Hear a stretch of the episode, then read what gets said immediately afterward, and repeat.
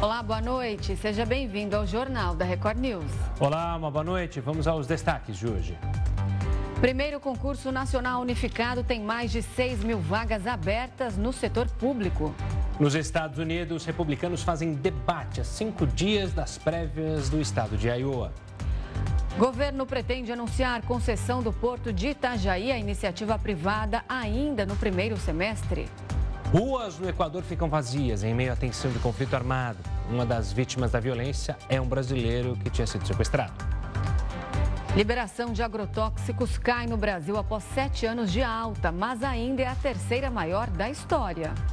E ainda, mais de 2 milhões de brasileiros são afastados por motivos de saúde em 2023. O principal motivo foi a hérnia de disco.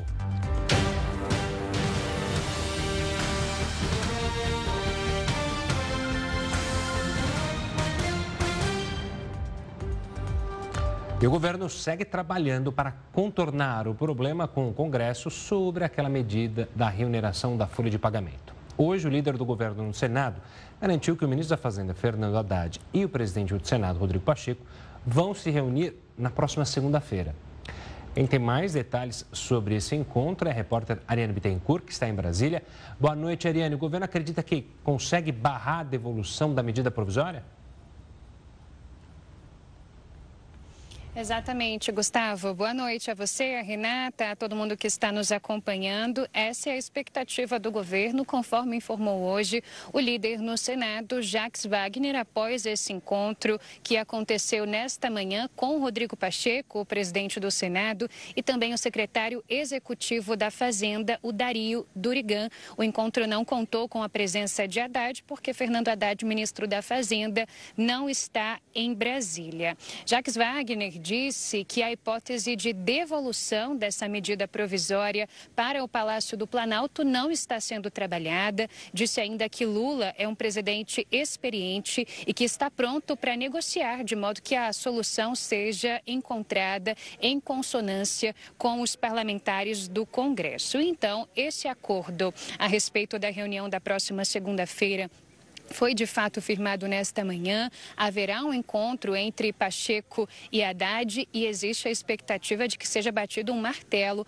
com relação a essa MP que foi enviada pelo Planalto no fim do ano passado, justamente trazendo a proposta de reonerar de forma parcial e gradual os 17 setores da economia que mais empregam no país e que hoje contam justamente com a desoneração da folha de pagamento para que possam manter ter aí seus empregos sendo gerados justamente por conta dessa isenção que eles justificam que permite a contratação e a manutenção de empregados em todo o país. Bom, embora a maioria dos líderes da com quem Pacheco conversou na última terça-feira defenda a devolução dessa MP ao Palácio do Planalto, que seria de fato mais uma derrota do governo, existe da base do governo agora essa expectativa grande de que o diálogo de fato aconteça. Então, o que a gente precisa fazer é acompanhar essa reunião prevista para a próxima semana aqui em Brasília, a partir da qual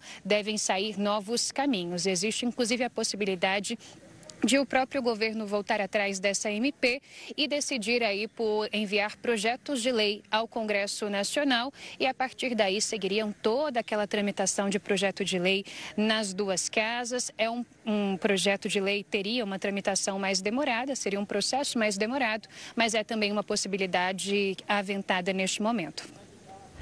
E Ariane, outro assunto que tem gerado expectativa em Brasília é sobre o sucessor de Flávio Dino no Ministério da Justiça. Existe alguma previsão de quando o novo ministro deve ser anunciado? Renata, a expectativa é de que esse anúncio seja feito amanhã. Hoje, desde o comecinho da noite, estiveram em um jantar aqui no Palácio da Alvorada, onde nós estamos agora, o presidente Lula, o atual ministro da Justiça e futuro ministro da Suprema Corte, Flávio Dino, e o ministro aposentado do STF, Ricardo Lewandowski, que é o nome mais forte nessa corrida rumo à chefia do Ministério da Justiça. Agora há pouco a gente viu uma movimentação de carros oficiais saindo aqui da Alvorada e a gente acredita que, de fato, esse encontro tenha terminado. Seria aí o momento em que o martelo foi batido para essa decisão, já que a gente sabe que Lewandowski é o nome preferido de Lula para o comando do Ministério da Justiça. E aí ficou marcada para amanhã pela manhã, às 11 horas, mais uma agenda oficial já divulgada e confirmada pelo governo, justamente um novo encontro entre Lula, Dino e Lewandowski. E a expectativa é que depois desse encontro haja o anúncio de Lewandowski como o novo ministro da Justiça do país. Então, hoje houve mais um encontro. A gente lembra que na segunda-feira após aquela cerimônia no Congresso que celebrou aí, ou que lembrou, melhor dizendo, os atos antidemocráticos de 8 de janeiro do ano passado, Lula se reuniu com Lewandowski e aí já começaram a ganhar mais força essas informações de que será ele o novo ministro da Justiça. Hoje, um novo encontro acontece, então, aqui no Palácio da Alvorada e amanhã mais uma reunião deve acontecer. Após essa reunião, a expectativa é que saia o anúncio oficial de que Lewandowski será o novo ministro da Justiça do Brasil. Brasil. Volto com vocês. Tá certo, Ariane. Obrigado pelas informações. Um ótimo trabalho, uma ótima noite.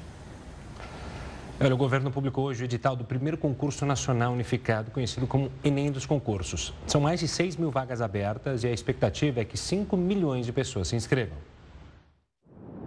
Mais de 11 milhões de pessoas foram beneficiadas com o Desenrola Brasil desde o início do programa até o fim do ano passado.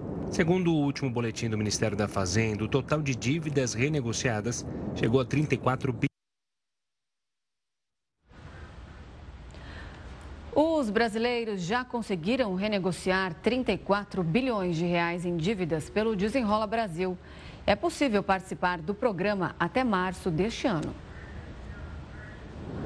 Mais de 11 milhões de pessoas foram beneficiadas com o Desenrola Brasil desde o início do programa até o fim do ano passado. Segundo o último boletim do Ministério da Fazenda, o total de dívidas renegociadas chegou a 34 bilhões de reais. A iniciativa foi lançada em julho de 2023 com o objetivo de fazer com que as pessoas tenham acesso a crédito novamente. E ainda não participou do programa consegue entrar na faixa 1 até o dia 31 de março de 2024. Este grupo é composto por quem recebe até dois salários mínimos ou esteja inscrito no CAD único. Além disso, as dívidas precisam ser inferiores a 20 mil reais. O desconto médio para pagamentos à vista é de 90%. Quem optar por fazer a quitação de forma parcelada tem redução média de 85%. Podem ser renegociadas dívidas bancárias, contas de luz, água, varejo e educação. Para participar, é preciso entrar na plataforma do Desenrola. Por lá é possível saber quais dívidas estão disponíveis. É no próprio site que as negociações são feitas. O governo alerta que os usuários devem utilizar apenas o site oficial, não clicar em links suspeitos e caso recebam alguma mensagem com proposta de renegociação, a recomendação é entrar em contato com o credor antes de tomar qualquer atitude. E agora a gente fala da eleição nos Estados Unidos. Há cinco dias das prévias do estado de Iowa, os candidatos do Partido Republicano fazem hoje um novo debate. O evento terá um importante desfalque. Líder nas pesquisas de intenção de voto, o ex-presidente Donald Trump considera desnecessário comparecer aos debates que vêm sendo realizados e prefere investir o tempo nos próprios eventos de campanha. Com Trump longe dos holofotes, o embate desta noite será entre o governador da Flórida, Ron DeSantis, e a ex-governadora da Carolina do Sul, Nikki Haley, assim como tem acontecido desde agosto do ano passado. A estratégia de Trump de não participar dos debates e fazer uma agenda própria é apoiada pelo forte desempenho dele nas pesquisas. Um levantamento feito pela Reuters Ipsos em dezembro mostrou o ex-presidente com 61% das intenções de voto entre os republicanos, enquanto Ron DeSantis e Nikki Haley aparecem empatados em segundo lugar, com apenas 11% das intenções de voto cada. No debate de logo mais, Nikki Haley e Ron DeSantis esperam que o evento dê um impulso às campanhas nos últimos dias, antes das convenções no estado, marcada para a próxima segunda-feira. Em relação ao principal candidato, o ex-presidente Donald Trump terá um longo caminho para retornar ao comando da Casa Branca. Isso porque nos Estados Unidos, antes da eleição oficial, os estados realizam prévias eleitorais, conhecidas como primárias. O objetivo é escolher dentre os pré-candidatos dos partidos aquele que vai representar a legenda no pleito. Diferente do Brasil, nos Estados Unidos não ganha o candidato com o maior número de votos dos eleitores, mas sim o que conquista a maioria dos delegados de cada estado. Nas primárias, a lógica é a mesma. O candidato que conseguir mais delegados vence as prévias estaduais e ganha a indicação para concorrer à presidência pelo partido. Pouco mais de uma semana após Iowa, será a vez das primárias do estado de New Hampshire. De fevereiro a abril, os outros 48 estados e mais territórios norte-americanos farão primárias. Em março, acontece a Super Terça, quando diversos estados fazem eleições no mesmo dia. E para entendermos melhor esse cenário, a gente entrevista agora o professor de Relações Internacionais, Sidney Leite. Boa noite, professor. Seja muito bem-vindo ao Jornal da Record News. Boa noite, é um grande prazer estar aqui com vocês na Record News. Professor, essa estratégia de Donald Trump de não comparecer ao debate faz sentido? Qual é o real motivo da ausência do republicano? Lembrando até que ele chegou a usar a enorme vantagem que tem nas pesquisas para pressionar o, o comitê republicano a chegar a cancelar futuros debates. Veja, o, o Trump tem uma exposição espontânea na mídia diariamente. As pesquisas, tanto a nacional quanto a pesquisa do Partido Republicano, dão a ele, pelo menos no momento, uma. Então, ele entende que uh, não participar do, dos debates não vai trazer é, nenhum prejuízo, muito pelo contrário, né? No debate, é, pode haver algum tipo de desgaste, um candidato uh, mais ousado questionar e o Trump cometer, enfim, algum deslize, ele prefere não correr riscos na medida que ele tem uma mídia é, espontânea muito, muito consolidada. É claro que se um dos candidatos ou candidata dentro do Partido Republicano começar a crescer, a coisa muda de figura, né? Vai se tornar necessário debater com este candidato ou com aquela candidata, mas por enquanto ele está dentro de uma margem de segurança que lhe permite tomar essa decisão. Da minha parte também, a gente começa esse processo, mas já tinha acompanhado as notícias relacionadas às primárias, justamente quando o nome de Trump é retirado no Colorado, depois volta, é, agora está na corte. As questões judiciais, elas são um asterisco, digamos assim, para Trump? Ou ele está bem tranquilo? O senhor não acredita que isso possa ser um problema para Donald Trump nessas questões da primária, em ser escolhido ou não o candidato americano? Excelente pergunta. Precisamos ter uma visão mais ampla, né? Na história política norte-americana, a Suprema Corte ela mantém uma equidistância dos processos eleitorais. Historicamente, a Suprema Corte americana entende que qualquer intervenção uh, desse tipo, como por exemplo barrar uma candidatura, é uma intervenção de um poder sobre o outro poder, que pode gerar enorme precedente. Lembremos que a atual Suprema Corte tem uma maioria folgada conservadora.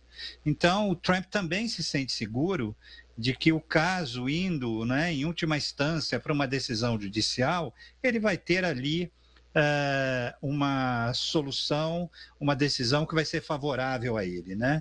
Então, uh, há, há um certo conforto de Trump que não vai ser a Suprema Corte que vai uh, impedir a sua, a sua candidatura. É, Joe Biden também tem problemas na justiça, claro que em menor escala, é, em relação a Donald Trump. O que, que a partir de agora pode ser decisivo, já que eles estão ali meio que empatados nas pesquisas eleitorais? Essa é a grande questão, não é? A tendência hoje é que o Trump seja indicado uh, pelo Partido Republicano para disputar com Biden. Chama a atenção do nosso espectador, da nossa espectadora, uh, em relação à candidatura da Nick Haley. Ela pode crescer atualmente a Trump, mas ela tem uh, um bom percentual de votos especialmente em New Hampshire, que vai ser a segunda, a segunda convenção. Tudo indica que nós teremos, até o dia anterior das eleições, disputa extremamente acirrada. É isso que mostram as pesquisas. E para a gente entender as pesquisas norte-americanas, a gente não pode ficar restrito à pesquisa nacional.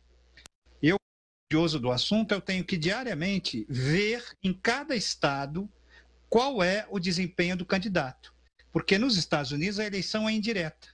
Ganha quem ganha mais uh, uh, candidatos, né? Quem, o candidato uh, que vai ser indicado, ele que tem o maior número de delegados. E esses delegados são indicados nessa primária que começam agora no dia 15, né? Então, as pesquisas que em estados que o Trump está na frente, ele está quase que empatado com Biden e vice-versa. Então, como o processo é muito longo, nós vamos ter que esperar não é, até o dia da eleição para termos né, uma maior convicção de que a tendência atual da vitória de Trump sobre Biden vai se sustentar. Mas o caminho é muito longo, nós podemos ter fatos políticos que podem alterar esse cenário. Se a eleição fosse hoje, Donald Trump seria o candidato eleito.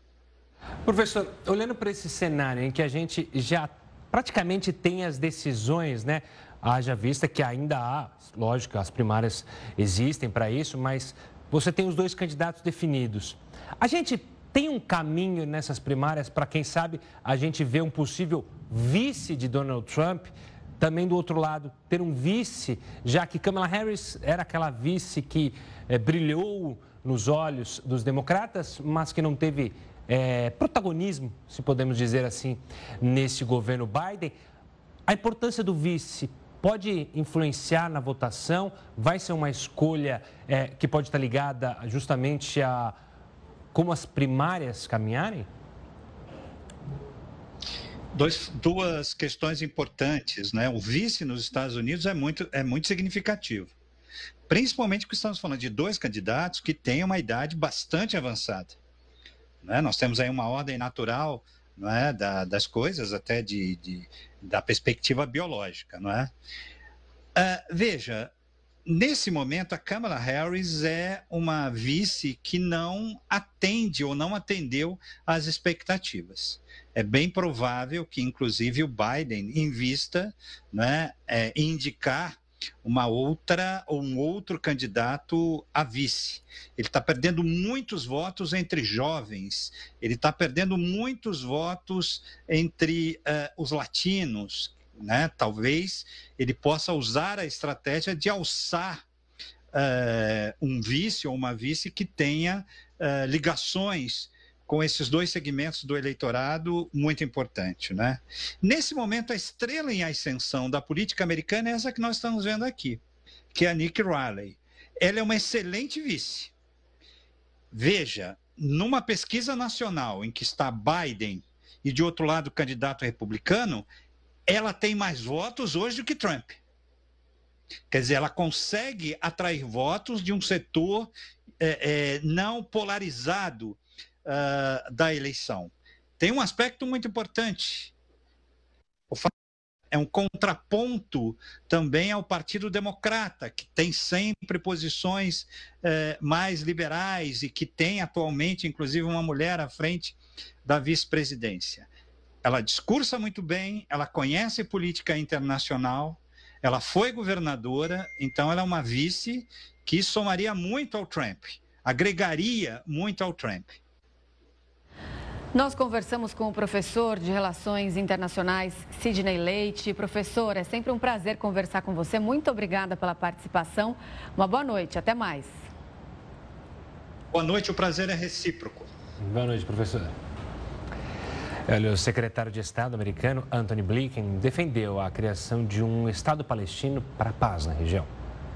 Nesta quarta-feira, o secretário de Estado americano Anthony Blinken se reuniu com o presidente da autoridade palestina Mohamed Abbas. O encontro foi marcado para discutir o fim da guerra entre Israel e o grupo terrorista Hamas, além de saber qual seria o papel da entidade depois do conflito. Os Estados Unidos acreditam que a autoridade palestina pode ser importante para um governo unificado da Cisjordânia e faixa de Gaza. Blinken já havia declarado que durante sua viagem por países árabes recebeu a indicação de que o caminho para a paz na região seria a criação de um Estado palestino. Every partner that I met on this trip Todos os parceiros que conheci nesta viagem disseram que estão prontos para apoiar uma solução duradoura que ponha fim ao longo ciclo de violência e garanta a segurança de Israel. Mas ressaltaram que isto só pode acontecer através de uma abordagem regional que inclui um caminho para um Estado palestino. O presidente Lula decidiu apoiar uma ação da África do Sul que acusa Israel de genocídio na guerra contra o Hamas. Segundo nota divulgada pelo Ministério das Relações Exteriores, a decisão de Lula veio após um encontro com o embaixador da Palestina no Brasil. A iniciativa sul-africana pede que a Corte Internacional de Justiça declare que Israel violou obrigações previstas na Convenção para a Prevenção e Repressão do Crime de Genocídio. Além disso, pede que o tribunal determine que o país pare com atos que possam configurar genocídio contra o povo palestino. Em resposta ao apoio do governo à Confederação Israelita do Brasil, que representa a comunidade judaica, diz que esse posicionamento afasta o país da busca por equilíbrio e moderação, características tradicionais da política externa brasileira. A nota da entidade ainda classifica o conflito atual como o mais mortal contra o povo judeu desde o Holocausto e afirma que Israel apenas se defende de um inimigo que abertamente deseja exterminar Israel e os judeus. Equador vive clima de tensão com conflito armado. É o que a gente fala já já aqui no Jornal da Record News.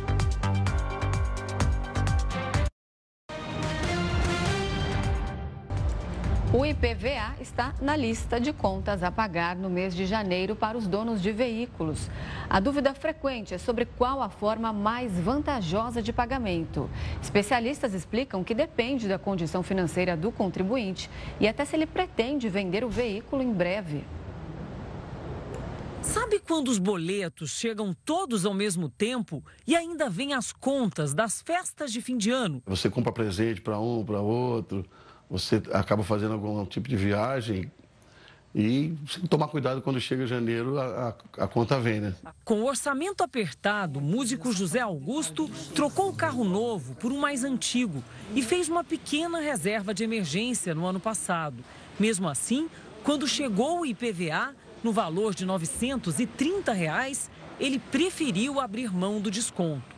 Eu teria o dinheiro para pagar visto, porém, como a taxa de, é pouco essa taxa, então a gente preferiu parcelar.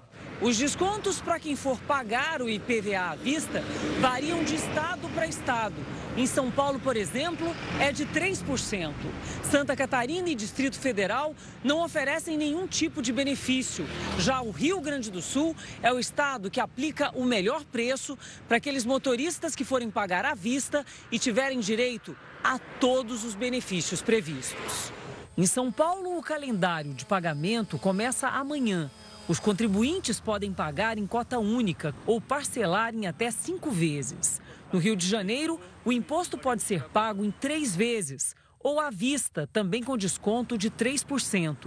O Estado do Espírito Santo permite o parcelamento em até seis vezes ou de uma só vez com 15% de desconto.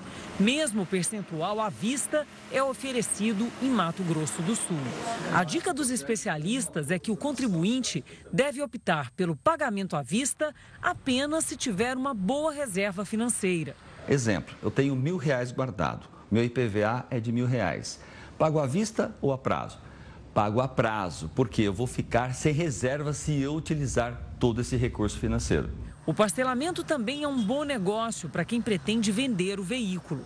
Para quem pretende desfazer, vender o carro nos próximos um, dois meses, é melhor você parcelar, porque assim você estará pagando a fração do uso desses dois meses e não dos 12.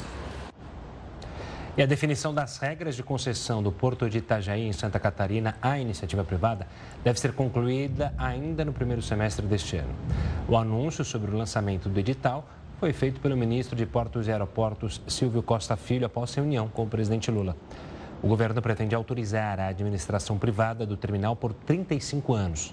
O porto de Itajaí ficou fora de operação durante todo o ano de 2023, após o término do contrato de arrendamento com uma empresa de transporte de mercadorias.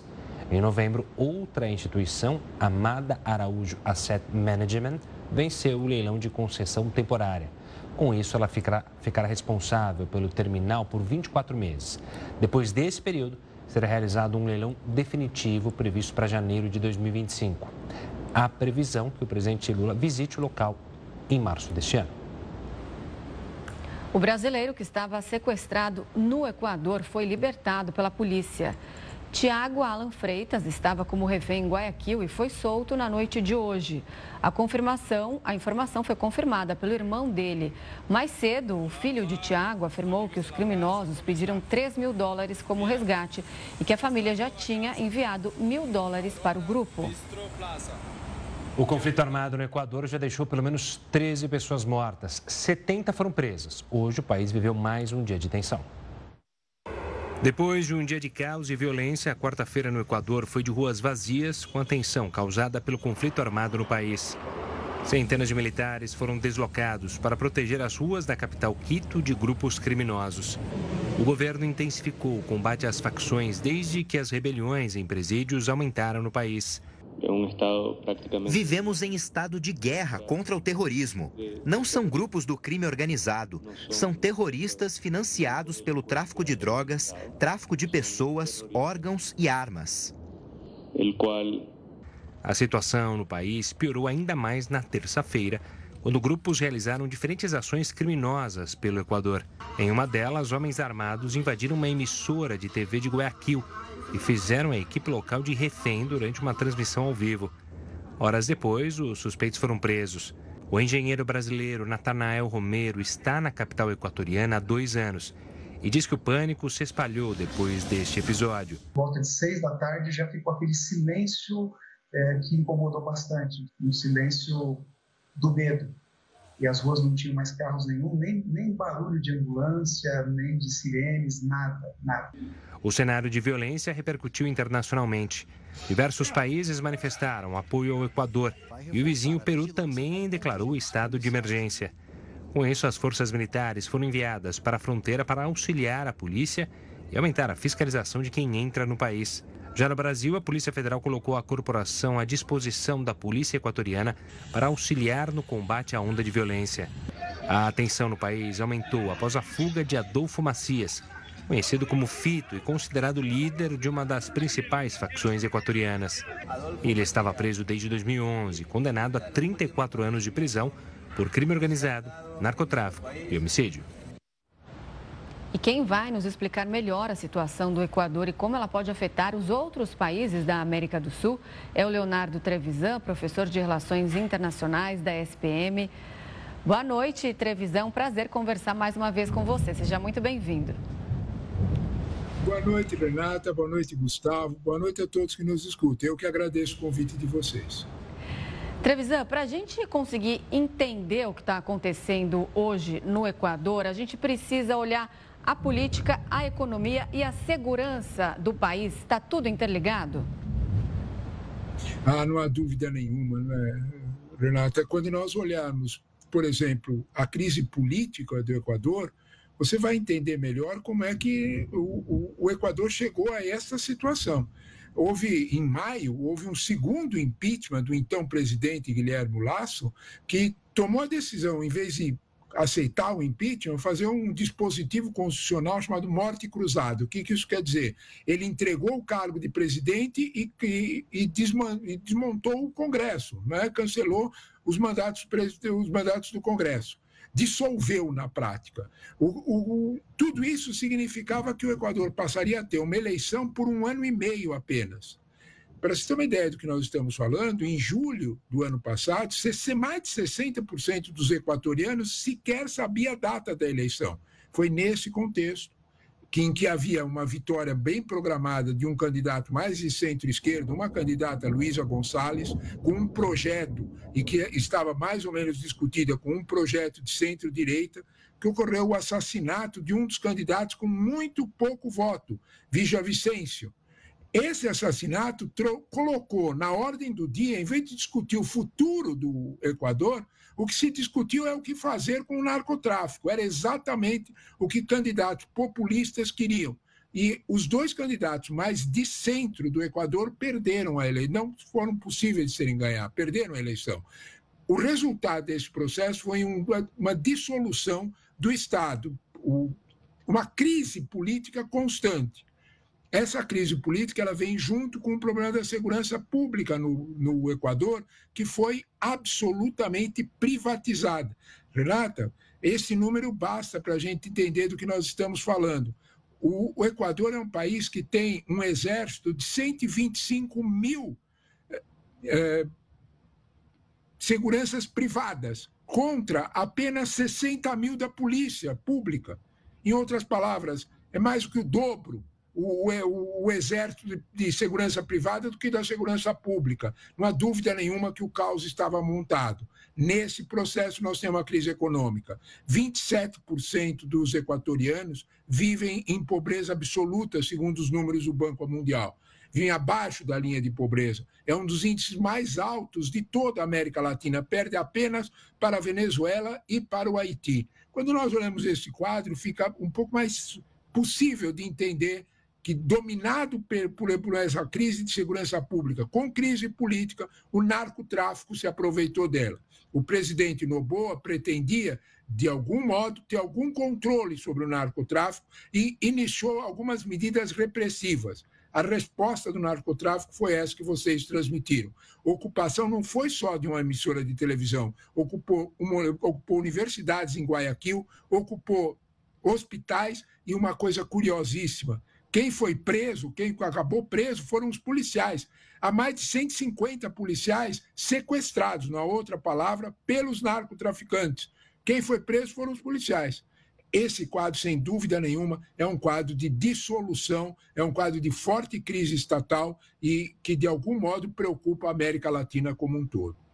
Professor, eu quero tentar voltar um pouquinho mais na história para tentar entender que momento em que o Equador, que há anos atrás era considerado ali um oásis na América do Sul, ainda mais Isso. se comparado a seus vizinhos Colômbia e Peru, que viviam e convivem com o narcotráfico, em que momento que houve esse momento em que o narcotráfico acaba vendo ali o Equador uma oportunidade para ele crescer, uma oportunidade de negócio criminoso e ganha esses tentáculos ali no Equador e, como você bem explicou, se aproveita, obviamente, é, do desgoverno e dos problemas de segurança.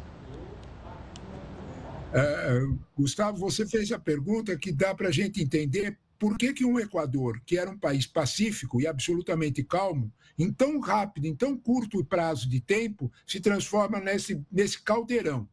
Quando nós olhamos para o Equador, até 2017, que é o fim do governo de Rafael Correa, o Equador era um país bastante pacífico. O Equador tinha, em 2017, uma taxa de homicídios a cada 100 mil pessoas, que é um critério internacional, todos os países medem assim, de 5,8, o dado é do Banco Mundial também, de 5,8 homicídios a cada 100 mil habitantes. 2017. Em 2000, isso era um padrão bem mais baixo que o do Brasil, por exemplo. A Argentina, nesse mesmo ano, tinha 4,8 e o Brasil, 19. Hoje, no Equador, de 2017 para 2023, a taxa de homicídios no Equador saltou para 36, de 5 para 36. Praticamente, o Equador vive uma guerra urbana o motivo disto, essa é a parte mais importante para a tua resposta, o motivo disto é um, é um certo infortúnio geográfico. O Equador está exatamente no meio entre Peru e Colômbia principalmente o maior porto do Equador, Guayaquil, está encostado na área de maior produção de folha de coca da, de coca da Colômbia. O que, que isso provocou? Como houve uma mudança política forte no Equador, um esvaziamento do poder de Estado, uma chegada de, de grupos econômicos que tinham outro projeto para o Equador, os narcotraficantes dos dois lados, de Peru e de Colômbia, aproveitaram disso e transformaram Guayaquil, que é o porto bem próximo, no maior porto de exportação de droga, principalmente cocaína, para toda a Europa e principalmente Estados Unidos. O Equador foi vítima da sua geografia. É esse o processo que explica essa degeneração tão rápida do Equador. Principalmente porque, com a abertura do porto, chegaram os cartéis mexicanos. Os dois grandes cartéis que agora todo mundo está comentando, o Los Lobos e Los Chineros. Os dois grandes cartéis eh, equatorianos, eles são ligados aos dois grandes cartéis de distribuição de droga do México para os Estados Unidos: o cartel de Jalisco e o cartel de uh, Sinaloa. O de Sinaloa mais próximo de Los Chineros e o de Jalisco mais próximo de Los Lobos. Parece brincadeira tudo isso, mas isso é um quadro de enorme dissolução do Estado. Parece um, um jogo infantil, não é. Há uma, esse quadro não é um quadro exclusivo do Equador. Se nós olharmos para o restante dos países latino-americanos, nós vamos ver também uma forte presença do narcotráfico ocupando instituições de Estado. Isso é, isso é bastante dramático, isso é bastante preocupante. Esse processo ele é produto exatamente porque Guayaquil é apenas a rota de transporte, a rota de saída da coca para os Estados Unidos. Isso dissolve. E a luta das gangues para tomar conta desse, desse transporte provoca esse número de mortos que nós estamos vendo no Equador. Para você ter uma ideia, num país desse tamanho, teve 7 mil assassinatos só no primeiro trimestre deste ano. Basta essa informação para a gente ter uma ideia do quanto é tensa o quadro de segurança pública no Equador. Trevisan, agora de que forma o que está acontecendo internamente no Equador pode respingar aqui para outros países da América do Sul? Olhando mais para o nosso umbigo, aqui na, na Amazônia, por exemplo, ali pela proximidade. Pode ser um local onde que, onde vai haver uma concentração, por exemplo, desses cartéis de droga, necessitando ali de um maior reforço de segurança e fiscalização? Renata, essa é a preocupação do encontro do presidente Lula com o, com o nosso chanceler Mauro Vieira, hoje às 8 horas da manhã. Essa foi exatamente a preocupação. Quando nós olhamos para o quadro brasileiro, para o quadro da Amazônia, aquilo que nós vimos, aquilo que nós descrevemos sobre o Equador aconteceu aqui também. Renata, entre 2018 Vejo, no, vejo o mesmo dado. Entre 2018 e 2023, o número de homicídios na Amazônia saltou 58%. A média de homicídios no Brasil é 23. Na Amazônia, a média de homicídios a cada 100 mil habitantes é de 38. Quando nós olhamos para isso, nós vemos o mesmo processo acontecido no Equador, nós estamos vendo aqui na Amazônia. Como que isso acontece? A Polícia Federal Brasileira deu até um nome para uma operação chamada Narco Gold. Já desde 2020 a Polícia Federal vem, vem tentando conter isso. As, os, as pistas de pouso do garimpo ilegal passaram a ser divididas pelo tráfico de droga, Renato. Eles estão fazendo a mesma coisa que nós estamos descrevendo em Guayaquil, acontece aqui. Em que, inclusive, grupos de narcotraficantes, de, de, de, grupos de transportadores ligados ao crime organizado, vamos falar português claro, ligados ao PCC e ao Comando Vermelho, disputam essas pistas. Observa, não é que o Equador, ah, o Equador pode chegar aqui, desculpa, já chegou. Nós já temos esse problema na Amazônia, basta ver o número, a explosão do número de homicídios. Esse quadro é um quadro que não é isolado do Brasil. Se nós observarmos países muito distantes, até mesmo a Argentina, tão distante desse quadro, e tem a presença disso. Chile tem presença desse mesmo quadro de narcotraficante. Para não falarmos, obviamente, dos dois países produtores, Colômbia e Peru. Não há dúvida nenhuma que o quadro do Equador não é o futuro, o quadro do Equador é o passado. O Equador só está mostrando para a gente, num sentido de explosão, o que já aconteceu, principalmente no nosso caso, na Amazônia. Tá certo, professor, sempre um prazer tê-lo aqui no Jornal da Record News. Um forte abraço e até uma próxima. Gustavo, Renata, muito obrigado mais uma vez pelo convite de vocês. Excelentes perguntas, boa noite a todos. Uma ótima noite.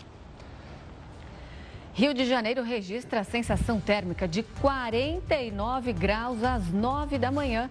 É o que você confere logo depois do intervalo aqui no Jornal da Record News. E pelo terceiro dia seguido, parte da cidade de São Paulo entrou em estado de atenção para alagamentos. Diversas regiões estão sem luz. E desde segunda-feira, uma casa de repouso criou um plano de contingência para garantir que os idosos recebam alimentos e remédios. Os 85 idosos passam boa parte do dia do lado de fora por causa do calor. Mas quando começa a chuva, não tem jeito. Precisam entrar e enfrentar o desconforto. Essa tem sido a rotina do lugar desde o temporal de segunda-feira. Cada dia é uma coisa diferente, mas é um caos. E aí a gente tem aí uma necessidade de compra diária de, de mantimentos, água, porque o filtro não funciona sem energia. O atendimento foi alterado para amenizar o impacto na saúde dos idosos. Para a dieta pastosa, o uso de sonda interal, a gente está armazenando na outra unidade. E as nebulizações de horário, a gente está usando o recurso de cilindro de oxigênio. Outra medida tomada por aqui foi levar as lâmpadas de emergência para recarga. O procedimento pode demorar de 6 a 8 horas. Depois, elas são reinstaladas para que os idosos tenham um mínimo de iluminação no período da noite. São mais de 70 luminárias como essa sendo retiradas e recolocadas desde que o fornecimento de luz foi interrompido. Os responsáveis pela casa de repouso dizem que não conseguiram ter uma previsão de quando a energia vai retornar. Em nota, a concessionária afirmou que mais de 800 equipes trabalham para restabelecer o fornecimento. Disse ainda que, em muitos pontos, as quedas de árvores destruíram trechos inteiros da rede e que o trabalho de reconstrução é complexo e demorado. A chuva forte e as rajadas de vento derrubaram mais de 500 árvores na cidade. Na Zona Sul, o enfermeiro João José da Silva, de 62 anos, morreu depois de ser atingido por uma descarga elétrica. Ele ia levar a mulher ao trabalho quando um fio energizado atingiu o carro. Ao sair do veículo, João levou um choque e morreu na hora. O hospital inteiro ficou estático, né? Porque foi muito triste, muito triste mesmo. A mulher dele não saiu do carro e sobreviveu. Não tente descer do carro, né? A partir do momento que você se concentrou, tente ligar o carro. Se você conseguir ligar o carro e sair com ele, se afaste 5, 6, 10 metros e só daí você pode descer do carro para verificar. Quando um carro é atingido por uma descarga elétrica, a corrente passa pela parte externa do veículo em direção ao solo. O isolamento no interior ocorre pelo princípio da gaiola de Faraday, que ganhou esse nome por causa do experimento do físico britânico Michael Faraday, que comprovou a teoria no século XIX. Assim, não há perigo para os ocupantes se eles não tocarem nas partes metálicas. Informe a situação da seguinte forma: tem um fio energizado, chicoteando no chão, endereço tal, rua tal. Por favor, desligue eles imediatamente. A concessionária tem algumas formas de desenergizar a região remotamente. E o Rio de Janeiro voltou a registrar forte calor hoje. A sensação térmica passou dos 49 graus Celsius, segundo o Centro de Operações da Prefeitura. Essa medição foi constatada em alguns bairros da cidade por volta das 9 horas da manhã. A sensação térmica é um parâmetro que combina a temperatura e a umidade do ar. Quanto mais elevadas essas variáveis, maior será a sensação de calor. Diante deste cenário, a Prefeitura recomenda que a população beba bastante água, use roupas leves e também protetor solar. E a hérnia de disco foi a principal causa de afastamento do trabalho em 2023. Mais de 2 milhões e meio de brasileiros foram afastados do trabalho por razões de saúde no ano passado. Os dados foram divulgados pelo Ministério da Previdência Social. A hérnia de disco foi a principal causa seguida de dor na lombar. A hérnia de disco atinge uma região específica da coluna chamada disco intervertebral e se manifesta após um desgaste precoce dessa estrutura que leva então à formação da hérnia. A lista com as 10 doenças mais recorrentes tem predominância das osteoarticulares, que são distúrbios nas articulações, ossos e músculos, como lesões no ombro, tendinite e lesão no punho, além das já citadas hérnias e dores na lombar. E para nos aprofundarmos mais nesse assunto, a gente conversa agora com o Francisco Cortes Fernandes, que é presidente da Associação Nacional de Medicina da Previdência Social. Olá, Francisco, boa noite, seja muito bem-vindo ao Jornal da Record News. É, boa noite, é, Gustavo, boa noite, Renata. Eu só vou fazer um pequeno reparo, eu não sou presidente da Associação Nacional da Previdência Social sou presidente da Associação Nacional de Medicina do Trabalho. É um prazer estar aqui com vocês. O prazer é nosso. Bom, Francisco, a gente está falando aí então de uma doença que atinge milhões de pessoas. Geralmente, ela também pode vir da má postura, uma doença gerada pelo trabalho. E aí, como que fica o afastamento desses, dessas pessoas, desses funcionários?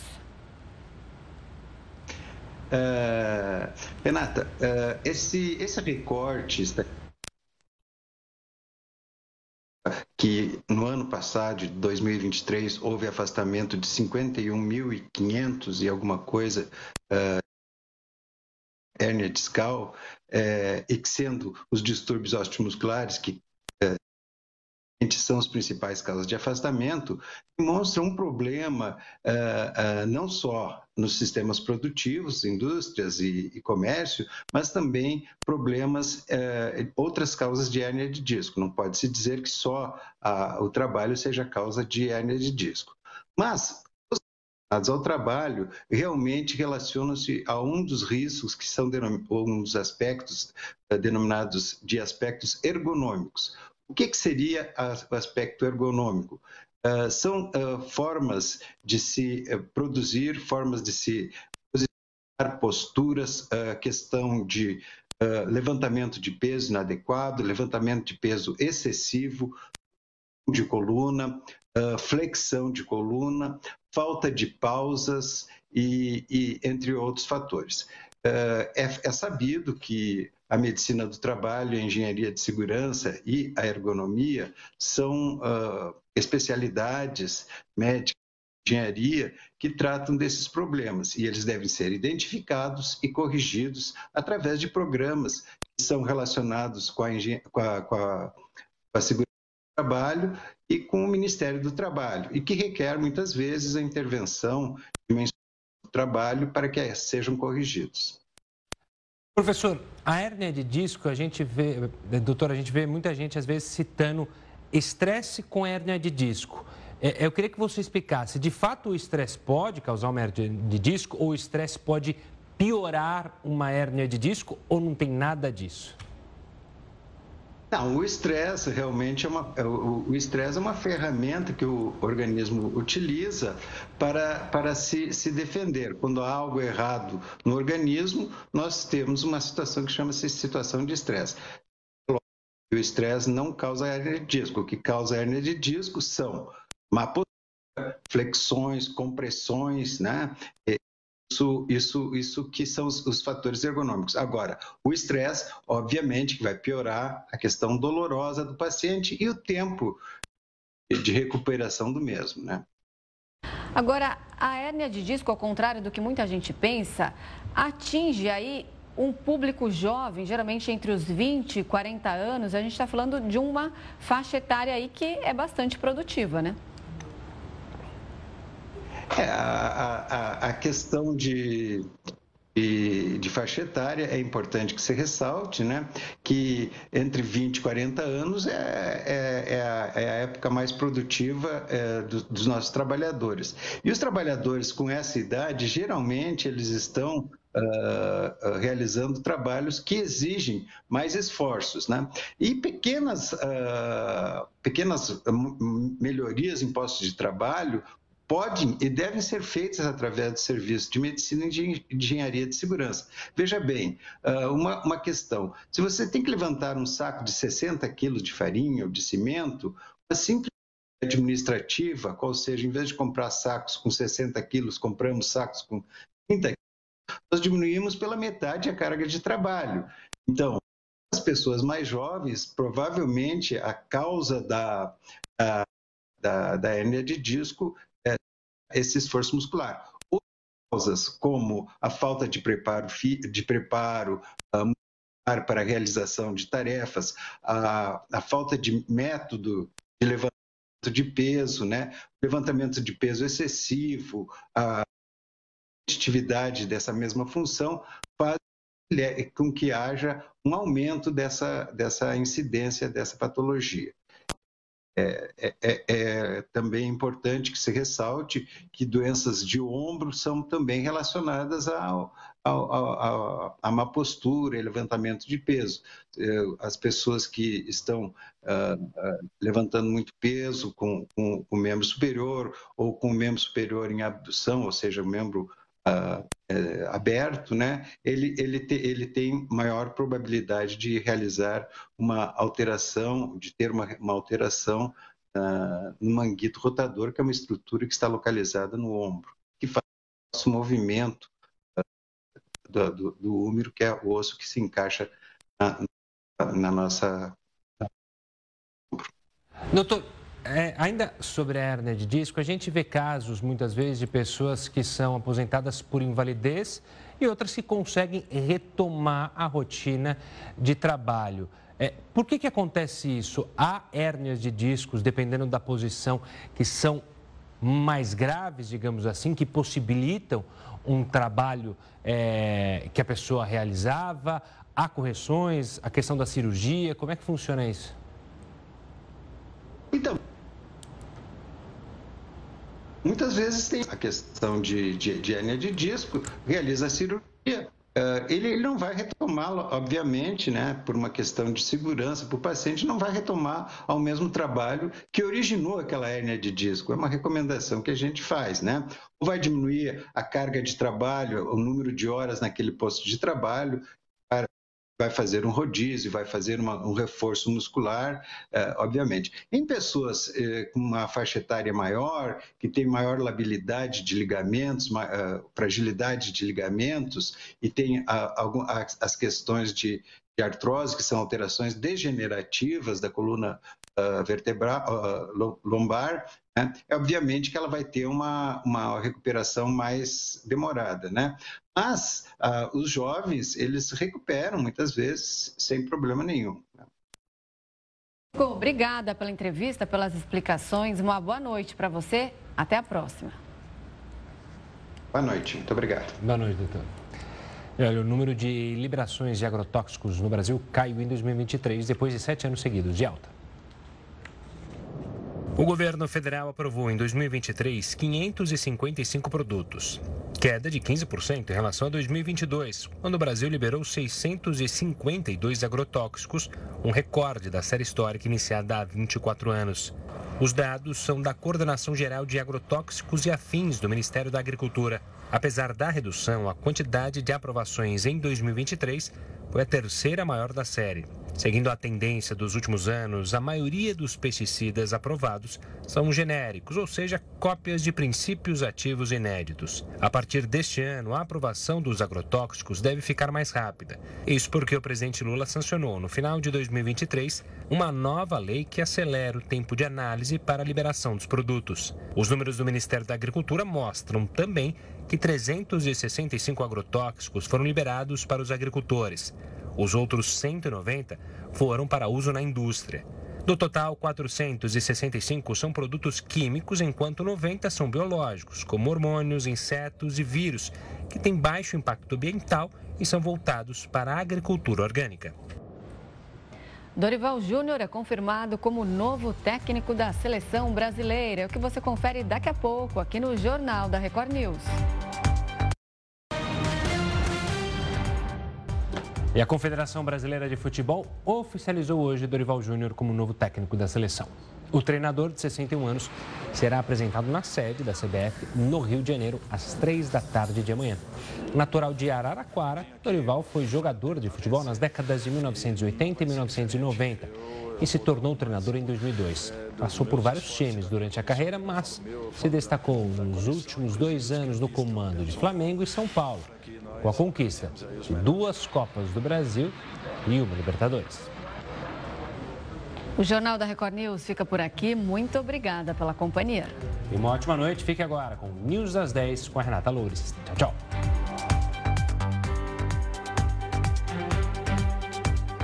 Natural de Araraquara, Dorival foi jogador de futebol nas décadas de 1980 e 1990 e se tornou treinador em 2002. Passou por vários times durante a carreira, mas se destacou nos últimos dois anos no comando de Flamengo e São Paulo, com a conquista de duas Copas do Brasil e uma Libertadores. O Jornal da Record News fica por aqui. Muito obrigada pela companhia. E uma ótima noite. Fique agora com News das 10 com a Renata Loures. Tchau, tchau.